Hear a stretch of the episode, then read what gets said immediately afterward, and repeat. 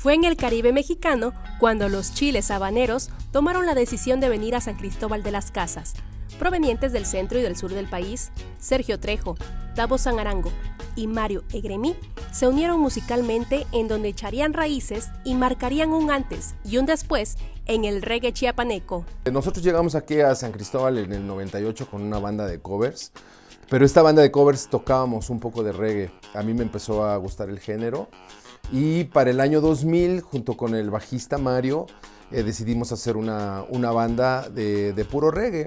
Eh, esta banda no tenía nombre. La fundamos en los, este, los que los artífices, pues somos o fuimos Cheques y yo. Tocábamos ya con Tavo, el tecladista, lo invitamos a, unirse al, al proyecto y sí, jaló. Y después invitamos a un amigo de ellos dos, de la Ciudad de México, guitarrista Jacobo. Y así surgió Bacté. A decir de Cheques, Bacté en maya significa juntos. Es algo así como unión, como lo que hicieron con el resto de los miembros que se integraron a la agrupación. Fabián, quien fue el percusionista, y otros músicos originarios de San Cristóbal de las Casas. Su canción, El Estuche, es la más famosa y representativa de Chiapas, en el nuevo milenio. Y cuando alguien la escucha, no hay quien se le resista. Este, esa canción, de hecho, fue la primera, la primera canción que, que hicimos.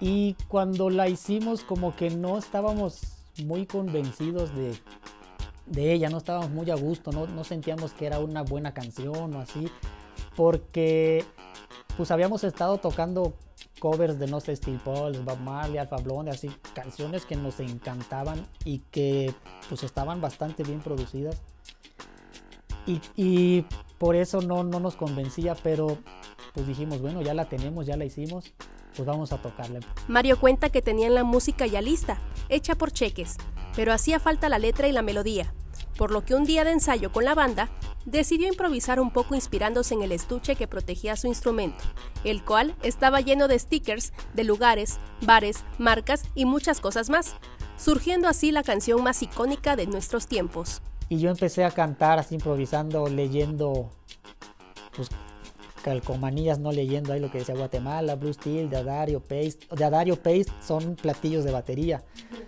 Y así cosas iba leyendo, ta, ta, ta, ta, y y nos gustó y ellos dijeron, ¿qué, qué es eso que cantaste? ¿Qué, qué onda? Ya les expliqué, pues es lo que dice ahí en el, en el estuche y entonces ya después acomodé, acomodé las palabras para que tuviera más coherencia rítmicamente y que no tiene coherencia, este, digamos literal o así, porque pues voy diciendo las marcas. Y ya eso es solo el coro y ya lo demás, pues ya sí es una letra que hice y tiene una calcomanía que decía San Cristóbal no sé qué y entonces dijimos, no, pues sí hay que mencionar pues, la vibra positiva de San Cristóbal, ¿no? Porque, porque es muy importante y aparte es lo que nos atrapó aquí. Entonces dijimos, sí, este, hagámoslo como, como tributo a San Cristóbal esta frase.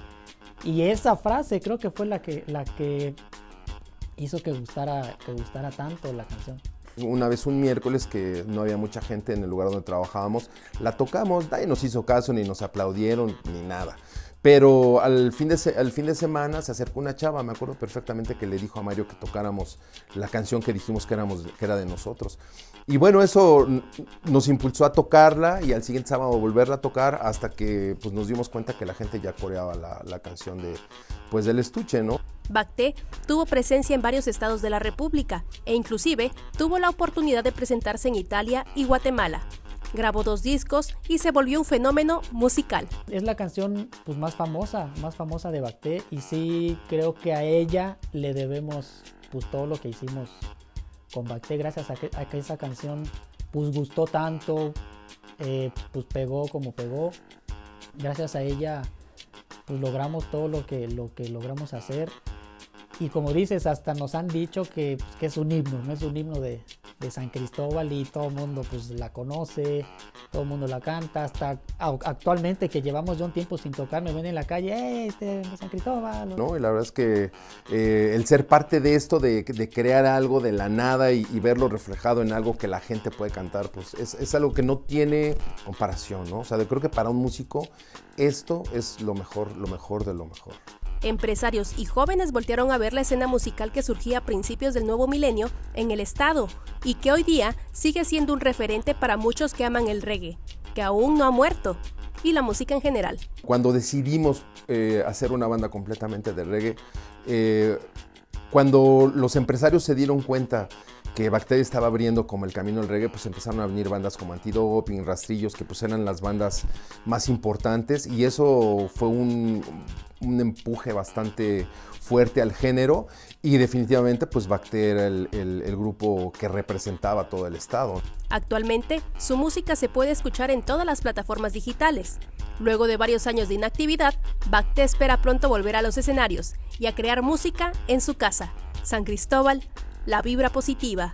Para Alerta Chiapas, Carolina Castillo.